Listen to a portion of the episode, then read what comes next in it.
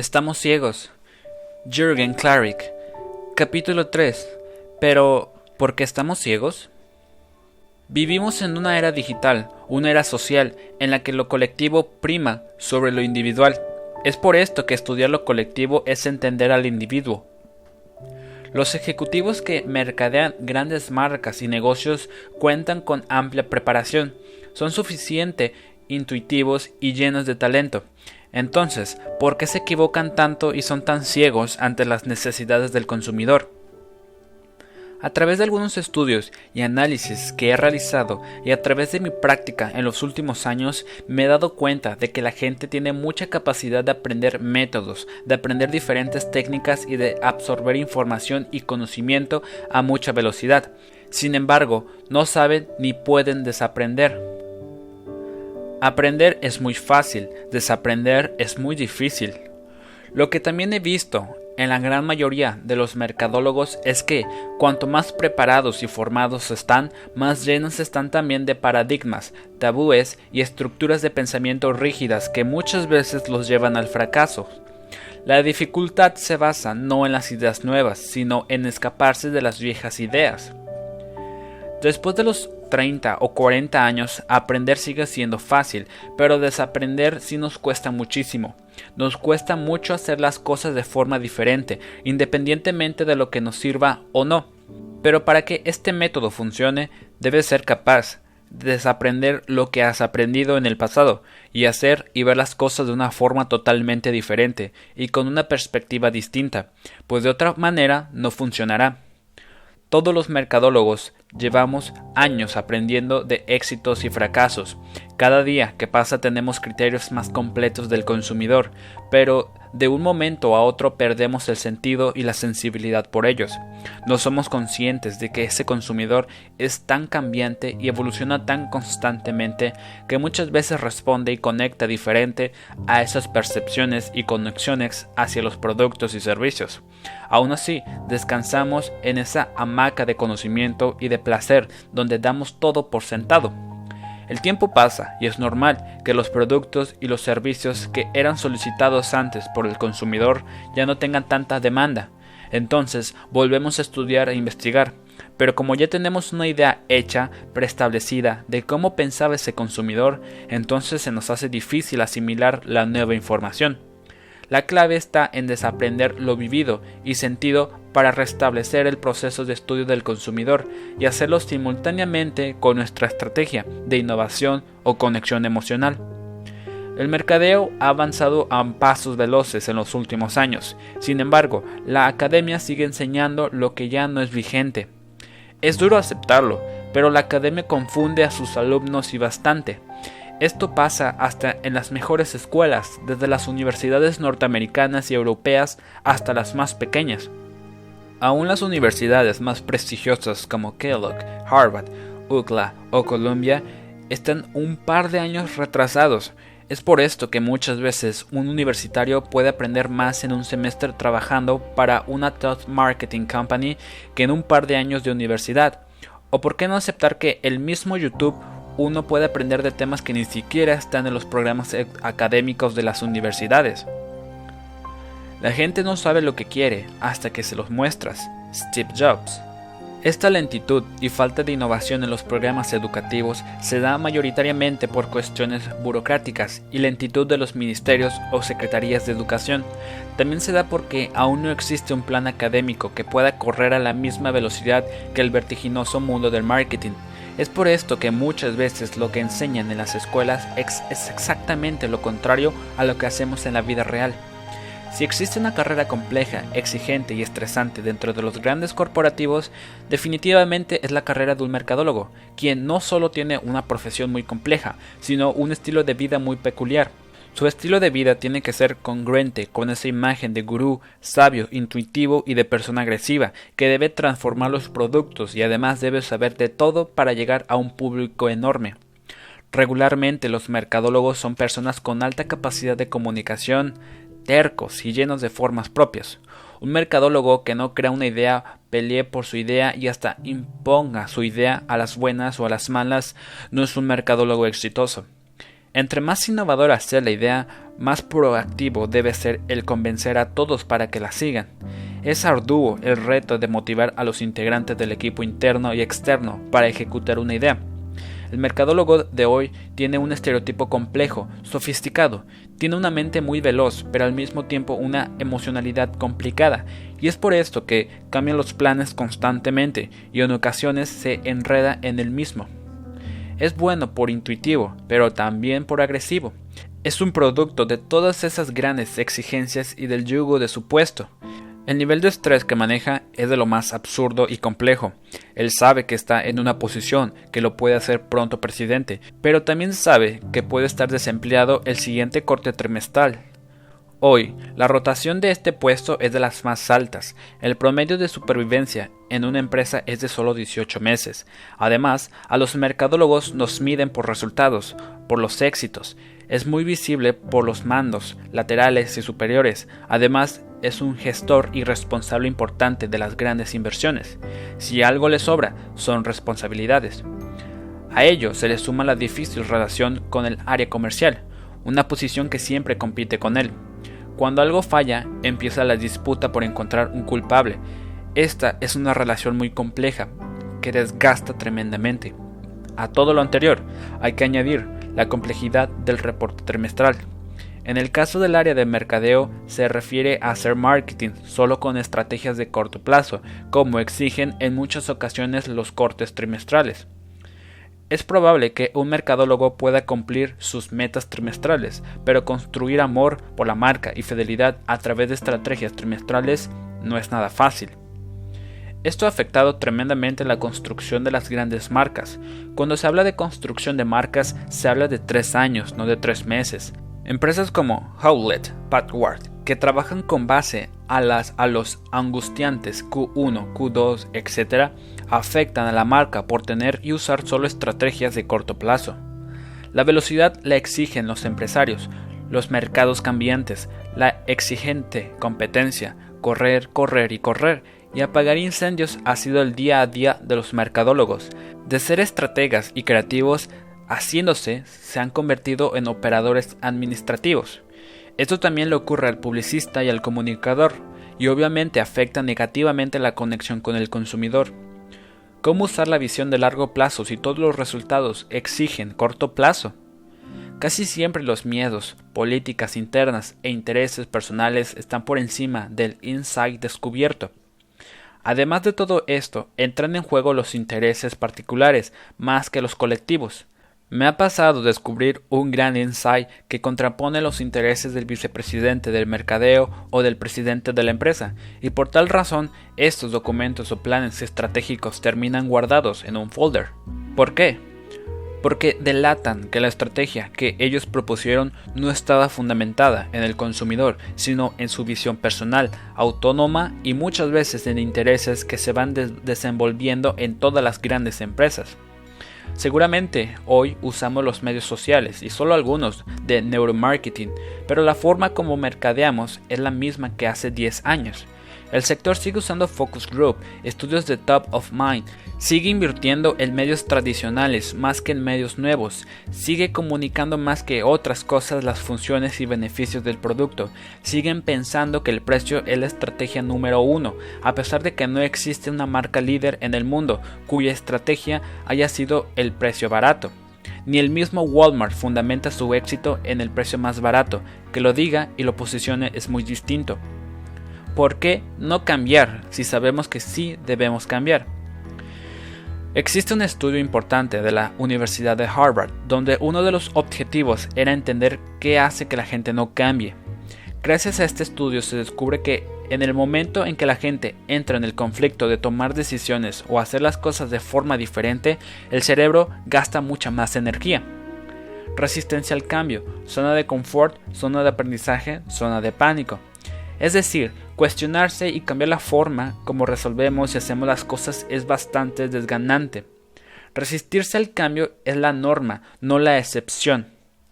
El cerebro instintivo, el mismo responsable de la labor biológica de preservar la especie, nos dice y nos modera inconscientemente para que guardemos energía, ya que sabe que si, si se termina esta energía, el cuerpo puede colapsar y podemos fallecer.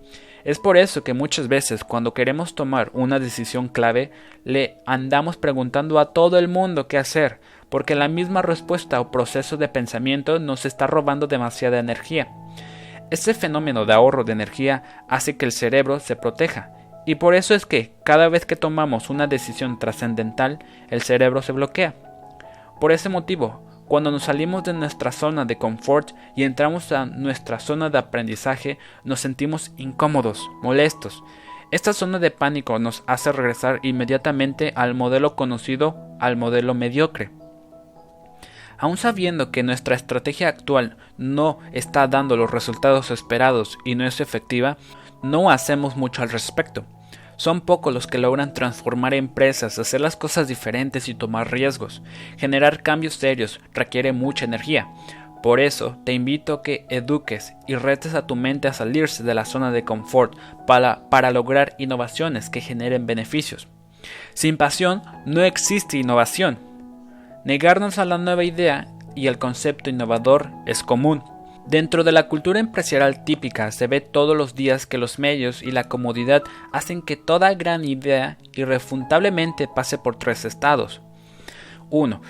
Es rechazada. Primera etapa de la gran idea. La conducta humana no se siente cómoda con, con lo desconocido, porque nos saca de nuestras estructuras familiares comunes. Por eso se genera un cuestionamiento excesivo y rechazo inmediato.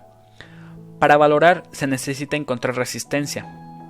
Esto es algo que me pasa muy seguido, cuando presento una innovación muy radical o nueva. El presidente o los líderes de innovación me preguntan, Jorgen, si eso es cierto, ¿por qué nunca nadie lo ha hecho? En ese momento me invade la frustración y siento que no entendí por qué me contrataron. De eso se trata la innovación, de ver cosas que otros no ven y de hacer cosas que otros no se animan a hacer para ganar los corazones de los consumidores rápidamente y transformar eso en ventas. Seguramente muchos de ellos preferirían ideas no tan revolucionarias, ideas más mediocres pero más vistas, conocidas y que hayan sido usadas por la competencia. Cuanto más rígido y conservador seas, cuanto más te interese cuidar el puesto y no los incrementos de ventas, rechazarás las grandes ideas que te presentan tu equipo y aliados. Por esa razón, los archiveros y las carpetas de los libreros están llenos de las mejores ideas. Si no lo conozco, no lo entiendo. Si no lo entiendo, tengo miedo y lo rechazo. Si lo rechazo, regreso a mi centro de control y comodidad. 2. Es parcialmente aceptada. Segunda etapa de la idea. Las ideas agresivas quedan en documentos, en libreros y en la mente de los ejecutivos y el tiempo va pasando. Estos ejecutivos empiezan a culparse por todo lo que pagaron y descubrieron, pero no implementaron. Entonces, de forma subconsciente, buscan analizar, contrapuntean la innovación o idea contra todo lo que está pasando o está viendo. Y si la idea fue buena, empiezan a ser aceptada parcialmente a través del tiempo. Regularmente, yo dirijo más de 100 casos o procesos de innovación al año. De estos, solo el 25% es implementado de forma inmediata. El otro 25% pasa por el calvario político, ideológico y presupuestal y es implementado después del sexto mes. El otro 25% se implementa después de 18 meses y el último 25% jamás se implementa por los temores, condiciones de la empresa, cambios de planes e inseguridades de sus líderes. Así, tristemente se convierte la inversión en algo no rentable. Tercera regla. Es asimilada y aceptada como una gran idea. Tercera etapa de la gran idea. En esta etapa y después de magnos cuestionamientos, la idea o innovación recibe la bendición y es implementada, muchas veces de forma retrasada y desatiempo. Es por esto que siempre digo, éxito es para mí la capacidad de alejarse de los cientos de miedos que tenemos todos. Yo mido el éxito de la gente de la siguiente forma, en la capacidad que tienen de desaparecer la mayor cantidad de miedos posibles. Por eso, es tan desgastante en este negocio encontrar e implementar un gran insight, lograr la transformación del producto, cultura y servicio de la empresa en un reto que logran pocos. Lo que puede ser que un producto detone y conquiste cientos de mercados puede estar en una carpeta tuya. Como siempre digo, los innovadores deben tener una dosis muy fuerte de terquedad y pasión, porque sabemos que toda innovación viene con un gran riesgo de ser rechazado por los equipos ejecutadores. Te invito a que no tengas miedo de ese gran insight o innovación. No te cierres a ver las cosas de manera distinta. Empodérate para construir. Abre los ojos para ver las cosas diferentes, porque si no lo haces te estarás arriesgando aún más. Se requiere valor para no creer que por qué no lo ha hecho nadie en el mundo, la innovación no funcionará. Son pocos los mercadólogos y empresarios que cuando reciben un insight totalmente distinto a lo que están acostumbrados, se deciden a implementarlo inmediatamente. Te invito a que abras los ojos, dejes esa ceguera y seas parte del 25% de la élite innovadora. El peligroso Global Branding en la década de 1990, con las caídas de los gobiernos comunistas, nos empezamos a interesar en países como China e India como mercados para nuestros productos y servicios. Nacía un nuevo reto, cómo llegar hasta allá sin aumentar y duplicar los gastos administrativos y de marketing. Es allí donde los fríos y rígidos financieros crearon el modelo del Global Branding, una estrategia con un único fin, bajar costos, aún a costa de no conectar con estos mercados. El famoso Global Branding, ¿qué tan efectivo o fracasado ha sido? Si lo vemos como estrategia financiera, ha sido una estrategia efectiva en algunas situaciones, pero ¿cuántas veces hemos visto que utilizar el mismo comercial de TV en Alemania y en Venezuela, países con preceptos culturales totalmente diferentes, no funciona? Simplemente las compañías lo adaptan y lo lanzan sin tener éxito y enfrentando pérdidas millonarias. El Global Branding fue creado en busca de ahorros, pero ha ocasionado millones de pérdidas. Parece que muchos ejecutivos prefieren hacerse los ciegos ante la situación, porque sienten que cumplieron el dictamen del Global Branding, fundamentado en el código del ahorro y no en el código cultural. El Global Branding es una camisa de fuerza a la hora de conquistar países tan interesantes para una empresa. La miopía de nosotros, los norteamericanos, ha hecho que cientos de marcas no hayan tomado ventaja. Hace no muchos años, las empresas tuvieron que darse cuenta de lo que he venido hablando. La crisis del 2018 desató la necesidad inmediata de salir en busca, en buscar mercados lejanos y emergentes para poder sobrevivir. En muchos casos fue tarde, pero el que ha podido entender las culturas lejanas ha logrado éxito. Sin embargo, todos los días se pelea contra el global branding en esos países en donde no se crearon campañas acordes a la cultura del lugar. El global branding busca ese ahorro y no esa profundización en la cultura. ¿Por qué no aceptar y decir que los mercadólogos y los empresarios están lejos de los hallazgos científicos que se han dado en los últimos dos años en la neurociencia? En realidad, en los últimos 10 años se ha generado más conocimiento de cómo opera la mente humana y cómo se fundamenta el comportamiento humano que en los últimos 35 o 40 años, tiempo en el que se ha descubierto y se ha probado docenas de veces que más del 85% de la decisión de todos los que haces en tu vida, la compra de un producto o un servicio, donde vas a vivir o qué sientes por una persona, proviene del subconsciente. 85% del proceso de decisión es subconsciente. Estos hallazgos se han logrado obtener gracias al estudio de la mente y el funcionamiento del cerebro de los consumidores al ser intervenidos con aparatos de resonancia magnética y electrocefalogramas, aparatos que permiten observar y comprobar que cada vez que un ser humano toma una decisión, el cerebro subconsciente o inconsciente no racional se activa y trabaja más que la parte racional. El 85% del total de las zonas cerebrales que se activan son irracionales y solamente le queda el 15% a las zonas relacionadas con las decisiones racionales. Muchas veces cuando menciono esto, los empresarios me dicen, eso debe ser en productos más emocionales como la música, la comida o la moda. Dudo que esto se aplique de la misma forma para vender un tractor, un barco o una computadora. Hemos realizado cientos de estudios en los que hemos podido comprobar que esto aplica con cualquier categoría, mientras que el que tome la decisión sea un ser humano. No importa que vendas, sea un producto o servicio, definitivamente todo proceso de decisión es más subconsciente, inconsciente. Sin embargo, existe un motivo equívoco para creer que es más consciente que subconsciente. Lo veremos un poco más adelante. Finalmente, la última explicación de por qué la gente está ciega ¿Por qué no quiere cambiar y por qué sigue navegando en estrategias malas? Es el bloqueo o rechazo que generan los grandes ejecutivos cuando no entienden o no tienen la intención de entender una nueva técnica. Sus miedos los bloquean. Los nuevos analfabetos no son los que no saben leer ni escribir, sino los que no pueden asimilar los cambios vertiginosos sociales, tecnológicos y de formas de hacer y vivir. Así como los doctores estudian y se actualizan, los mercadólogos deberían hacer lo mismo, ya que he visto que muchos de ellos no vuelven a estudiar ni a leer después de graduarse. Hoy nuestra carrera es más cambiante de lo que se puede imaginar, y esto requiere actualización responsable. Las asociaciones de marketing deberían exigir, así como se lo exigen a los médicos, rectificaciones para filtrar a todos aquellos mercadólogos irresponsables que no saben mercadear y son un peligro para la subsistencia de la empresa y el futuro de miles de familias. En conclusión, lo que realmente genera la ceguera de todos estos presidentes, mercadólogos, publicistas y comunicadores es 1. No pueden desaprender 2. Todo gira y cambia más rápido que ellos. 3. No pueden interpretar al consumidor. 4. No quieren salirse de las formas conocidas, ni quieren perder demasiada energía. No se animan a arriesgarse. 5. Sus intereses particulares priman sobre los de la marca.